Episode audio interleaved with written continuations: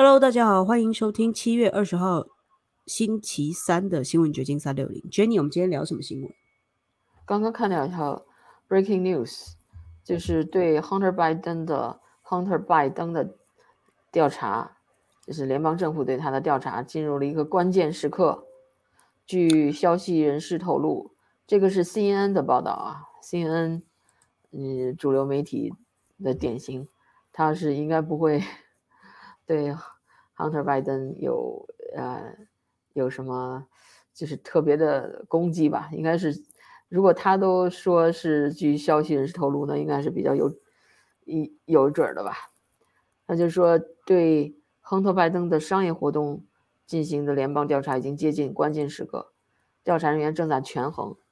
可能的指控，就是可要不要对亨特·拜登提出指控。检察官也在面对司法部的指导方针，呃，就是与此同时，他又比较尴尬，因为现在是中期选举即将来临的时候，一般在接近选举的时候，他们司法部都会有这么一个指导方针，就是这时候避免提起政治敏感性的案件。对，就是怕这个诉讼会影响大选，但对我来说，或许这个时候提出是一个好的时机，因为避免到时候真的到了呃要总统大选的时候再爆出这个丑闻，然后中期选举你提早爆出来还相对简单。我的意思是说，对民主党人的想法来说，因为现在他们应该已经知道中期选举对自己非常不利了，那干脆所有的坏消息一次都报一报呗。然后这个调查这个案件的那个检察官叫 David Weiss，他还是川普呃任命的一个检察官，但是川普卸任的时候，他没有也跟着川普就那个被辞了，还被保留下来了，这个还挺有意思的。然后这个对 Hunter Biden 的调查是从二零一八年就开始了，但是可能集中在主要是他反呃偷税漏税这些方面。还有还购买枪支时做的一些虚假陈述，所以跟这个拜登总统在海外的一些，就是拜登总统对 Hunter Biden 在海外的一些腐败行为有没有责任，有没有关系，这个案件还不一定能触及到。的确哦，因为看起来都是一些呃小事情。比如说他吸毒的时候，他不可以买枪支，我觉得这个不会罚很重吧？就对对美国人来说，这个是一个基本上是可原谅的罪行。对啊，虚假陈述这个也还好，都不会动摇到呃所谓的大选。那最有可能就是 OK，这个 Hunter Biden 他自己以后不能从事公职，或者他没有办法竞选，就顶多是这样子而已啊，他好像影响没那么大。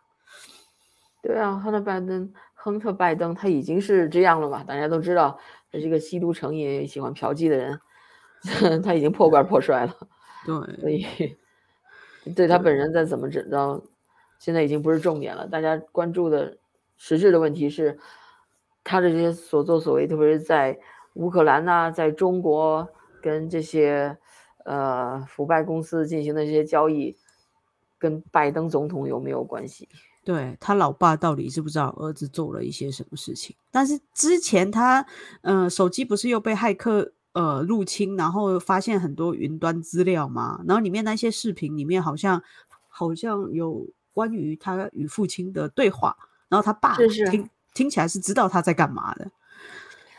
但是也不是那么直接，因为就是透露出的一段录音留言，好像是电话留言吧，显示就是。呃，老拜登在跟他儿子说：“哦，《纽约时报》的关于你那篇文章出来了，啊，还是比较干净的，就是不会影响到怎么怎么样。”对，所以说这也只能是一个旁证吧，就是不是具体的实锤。从他这句话里面，你能可以引申到推测这个这个老子知道儿子有一些呀不轨行为，但是啊，但是还好，这个《纽约时报》的文章没有真的揭露出来，所以大家。放放心，是，而且很多知情人士出来爆料说，这个事情 Hunter Biden 是已经准备自己承担责任了，他就是在接受审查与讨论这样子，所以有可能就是儿子背所有的锅，然后爸爸全身而退。对啊，所以这个 Hunter Biden 在家族里也很牛的呀，他以前从他那个硬盘里，或是透露出来的一些他们之间的呃简简讯啊，或者是 email 来往，就显示 Hunter Biden 就说：“你们的钱都是我挣出来的，你们还还要造次什么？” 那意思就是现 在家里的地位蛮高的，然后又说他老爸最看重他的意见了，这个也是电话或者是跟人就是电话讨论的时候。那个他自己讲的，对他自己讲的，就是 Hunter Biden，他他真有意思啊，又给自己录像，又给自己录音，这 就像那个尼克松总统一样。记得当年尼克松的水门事件为什么 被爆出来？然后就发现尼克松他就有一个习惯，他就喜欢呃给自己录音，他他就会把就好像记日记一样的，对对对，我正要说自己的行为都给录下来。因为有一些人他是需要写备忘录的，比如说我知道有一些呃，就是日理万机的总裁啊，那种高级的呃行政官、行政人员，他们会把每天自己要做的、还没做的、想做的事情都录音起来，然后到时候他就是回听哦，哪一些我做了，哪一些我没做了，是有一些人有这种习惯的，所以或许他就是拥有这种习惯。表表面上听起来好像挺好，但他如果做的是一些坏事情，或者是对自己不利的事情，说出来就蛮麻烦，就留下证据了。对啊，可能是因为录的多了，哎，觉得录音像海一样的多，也不会有人去一个一个去听了，所以就放松警惕了。而且还是那句话，就是当你把所有的东西放到云端上，就是把所有的决定权交给别人了。不管是科技公司或者是骇客，他们都有机会拿走你所有的资讯。是，但是亨亨特拜登这个他的丑闻，哎呀，爆出来这么久，总得有个了结吧？可能这个也就算是一个了结了吧。但是我也不，嗯，不觉得他会有什么爆炸性的结果。没有错，我也深有同感。因为这个事情已经炒作了这么久，但大家都把它当做一个花边新闻在看，就觉得它好像不会伤及国家安全，然后对政治也没有起太大的波澜。虽然说它可能导致这个美国跟那个俄罗斯啊、乌克兰啊那种千丝万缕的关系，包括跟中共的关系，影响了国家安全，但大家都不往这个真正的大老虎的方向去追查，就打一些小苍蝇。对，然后很很多网民还是喜欢去看他的艳照，他的一些，我就说大家还是比较喜欢看这种花边小报的的新闻。另外，你最近看了一个由舞台剧改编的电影，很有意思哈。这个电影很有寓意性，跟六四相关，又可以联想到美国的，就是所谓的一月六号冲击国会的事件。没有错，讲一下，跟大家分享一下。对，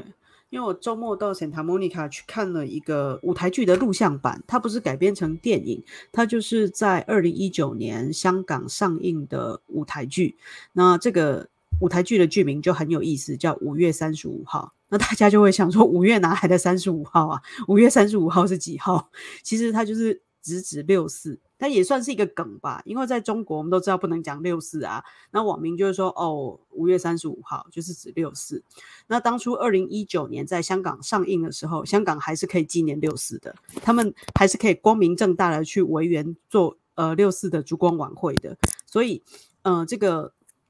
拍。舞台剧的剧团叫做六四舞台，他们本身就跟香港支联会的关系很好，然后也就是呃长期在耕耘这个六四纪念的活动，所以他们在二零一九年这个六四舞台创立十周年的时候播了这个所谓的呃五月三十五号。当时在播的时候，香港还没有发生 两百万人上街头，还没有反送中运动，所以在播放的时候，大家没有把这个与香港的实际关系联系。那播放之后，大家可能更关注的是里面关于天安门母亲的故事，因为他是在讲一对老夫妻，然后他们的儿子在六四天安门呃事件之后呃过世了，但是。呃，爸爸为了保住自己弟弟的工作，他弟弟是一个国安人员，就拒绝承认自己的孩子是六四事件里面的受害者。然后他的孩子只是刚好在那一段时间过世了。那母亲一直想要去天安门广场悼念儿子，因为他儿子不是六四暴徒，所以他也没有把他儿子的尸体领回来，他连儿子最后一面尸体什么他都没有看到。然后就在这个太太快要过世前，她丈夫终于决定要带她去看这个呃儿子算最后一面吧，就是去天安门广场给儿子点一盏蜡烛悼念。那我们都知道，在香港是。有烛光悼念这个活动了，那这个舞台剧整个剧情大概是这样子。但是反送中运动之后，里面有一段很精彩关于暴徒的解释跟描述，就让人家想到了香港市民。我觉得我们可以跟大家分享一下那一段呃片段，我们可以看一下那个视频。对，OK，稍等。其实这个纪录片它除了有录像版之外，在日本也有一个很好的编剧把它播放成这个日文的版本。我们先看一下这一段关于暴徒的讨论。暴徒会感动咁多市民支持嘅咩？暴徒会令数十万计嘅外地学生千里迢迢咁坐火车入城支援？我帮大家简单翻译，可能有些人听不懂粤语。就是这个妈妈在质疑说，暴徒他会呃让所有的市民就是去主动支援吗？呃，暴徒会让所有的学生就是千里迢迢数十万的人聚集在一起去呃反抗吗？如果他们是暴徒的话，那。这句话在反送中的时候就特别有意思嘛，就想到那些香港的年轻人，他们如果是暴徒的话，那为什么那么多香港市民去支持？那如果是暴徒的话，为什么会有两百万人上街头？其实那种历史的重复啊、吊诡性是很很让人家唏嘘的啦。然后有一些香港人看了之后，也就是特别受触动，就是有一个。呃，香港的呃移民，他已经来美国二十五年了，然后他也去看了这个舞台剧，然后他说他真的没有想到，因为他是二零一九年就看了，然后他没有想到说三年之后，香港已经不能再纪念六四，然后也没有了维园烛光。那其实不同的地区的人看到这部舞台剧也会有不同的感受，包括。呃，有一些美国人，他看了之后，他就会去反思到底什么是暴乱。那比如说，呃，美国的国会暴乱，听证会最近在讲嘛。那我们都觉得这些人是冲进国会的暴徒，但是他们为什么要这样子去呃支持川普？然后新闻报道到底真不真实？这都值得我们去思考。到底谁可以界定你是爱国者，那你是叛乱者？我觉得这是这部五月三十五号最有趣的地方。那我也采访了监制。他说，他最近比较多的工作是想办法把它做成英文版。他希望说有机会在伦敦或者是台湾不同的地方巡回演出，真的公演，就是因为舞台剧的效果还是比电影好很多嘛，可以让更多人感受到那个震撼。嗯，正好现在美国正在进行 January Six 的听证，嗯，很很有意思的巧合。就是这个，这个实际上这个问题，在中国和美国都同样呈现了，就是可以看到这两个国家在某一方面在 converge，就是美国原原本是我们心目中的自由世界的领头人嘛，美国是一个最自由的社会，但是现在我们看到啊，呃，参加六一月六日那个那一次冲击国会的很多人。都被呃抓起来了，这个之前是不太可以想象的，因为很多人实际上都是很和平的，他只不过想去支持川普，然后他可能随着大溜的进了国会了，他他也没有搞什么破坏活动，但是他可能就被警方给检控了，有一种政治迫害的，有一点政治迫害的味道，这种只只只会在中共这个。集权体制下发生的事情，竟然在美国也发生了，所以就是，所以我说这两个是会有点，有一点要交汇的意思。没有错，我觉得它不只是巧合，哎，真的是一种集权的渗透，就是这种可怕的你说是公权力吗？或者是舆论压力，或者就是媒体他去操弄了每一个人的想法，这是最可怕的地方。香港，我们曾经也以为它是世界上最自由的城市之一，它是一个国际港口，但它最后被压榨到，真的是连渣都不剩了，就是他们没有办法有自己的呃新闻自由，然后所有的人连出去讲香港加油都可能会被批评。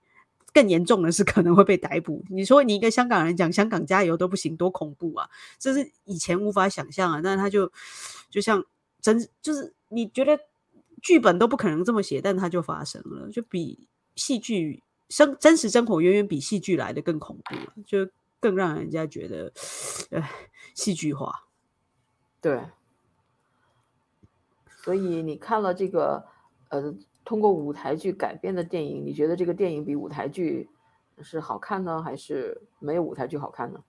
我我没有看过舞台剧现场，所以我不知道嘛。还有，它这个并不是改编成电影，它只是刚好在香港播的时候，他把它录像起来了。他就是在香港播了很多场，然后他把它呃综合录像，或者是用单一场录像，我不确定。但是运镜什么的，当然会与那个舞台剧现场效果有差嘛。嗯。里面最让人家印象深刻的是最后一幕，他用那个梵语唱了一首丧歌，伤就是那个国伤的伤，和伤的伤，那个伤痛的伤。他就是呃，女主角就是八十几岁的天安门母亲，她已经过世了，然后六四的亡灵要带她走，然后出来的时候就用了一首梵语梵梵文，就是那个印度的梵文唱的唱的那种。伤歌就是观众是不明白歌词的，但你可以感受到那种无奈，然后那一种需要得到安慰，然后需要获得救赎的感觉。然后那些亡灵希望带着这个主角去一个没有监控，然后。更美好、更幸福的地方，就是那那个前面都很压抑嘛，因为前面就是那个男主角他不愿意带他妻子去天安门拜拜祭他儿子，然后女主角快要死掉了，然后他弟弟又一直来说，你们不可以破坏家里的这个呃他自己升官发财的路啊，所以你们千万不要出去。因为讲也没有用，就类似这样子的情节，但到最后就获得了一个释放，就是你会发现，OK，音乐的感染力真的很大，它就是一种世界性的语言，你都不需要听懂歌词，但你就好像获得了一种释放情绪的释放或释怀。但是每个人不一样，有人就感到愤怒，有人就感到绝望，就是你不同的心态或不同的时间点去看这部呃舞台剧，或许都会有不同的感觉。哎，可惜啊。我刚才放的那个短短的片段，我听懂的唯一的就是“暴徒”两个字。要是让我去看，我真是一几乎是一句也听不懂。但因为它这个录像版，呃，是有英文字幕跟中文字幕的，因为它在这个英国还有台湾都有做播放，那可能为了两地的观众需要，所以他都已经做了字幕安排。那这个监制。他说，他们现在也在寻求做英文的版本，以后可能会用英文来，就是重新演绎这个舞台剧。对，因为他也是希望让全世界更多的人了解六四，然后了解这个香港他们做出的付出跟努力吧。就是其实六四已经转化成一个香港人自己的故事了。就你觉得这风马牛不相干吗？这中间差了三十年，从一九八九到二零一九，这中间三十年，但是。六四就真的变成香港人自己的故事，就是旧的伤痕变成他们一个新的伤口。是，而且在中国大陆是完全，嗯，禁止去祭奠六四，所以在那里人们对六四的记忆是越来越淡薄，特别是年轻的一代，很多人甚甚至都不知道六四曾经发生过。所以唯一的就是华人世界还在，嗯，年复一年纪念六四的，就是海外的这些地方。没有错，这个海外香港人他们也说，就是六四对他们来说就变成一个香港的传统。那在香港已经不能纪念了，但他们会把这个传统带到海外，然后海外香港人会继续就是去悼念六四。OK，那我们今天就聊到这儿。好的，拜拜，拜拜。